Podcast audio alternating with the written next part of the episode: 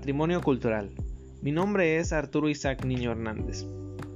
Este podcast va dirigido hacia todas las personas que están interesadas en saber acerca de todos los patrimonios culturales que ha tenido la humanidad a lo largo del tiempo.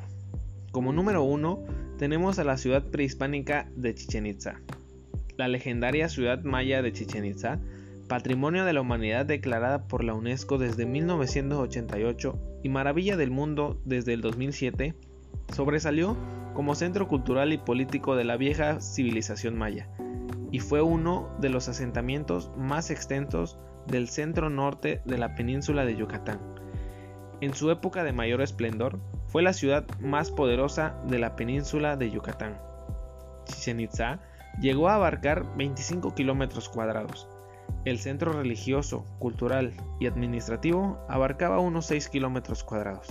A poca distancia del mismo habitaba la élite, en edificios tipo palacio, decorados con esmero y pintados de colores brillantes.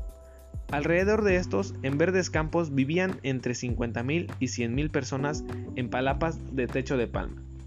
Como número 2, tenemos a Monte Albán y el centro histórico de la ciudad de Oaxaca.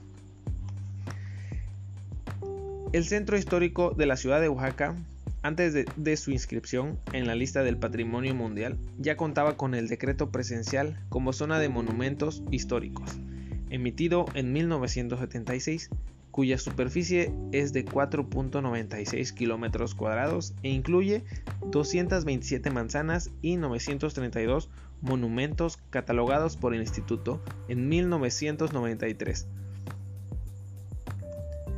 la zona arqueológica de Monte Albán, sitio conocido por sus dimensiones únicas y los vestigios de magníficos templos y juegos de pelota y tumbas realizadas por las culturas zapoteca y mixteca, al igual que el centro histórico de la ciudad de Oaxaca, fue declarada Patrimonio de la Humanidad por la UNESCO en 1987.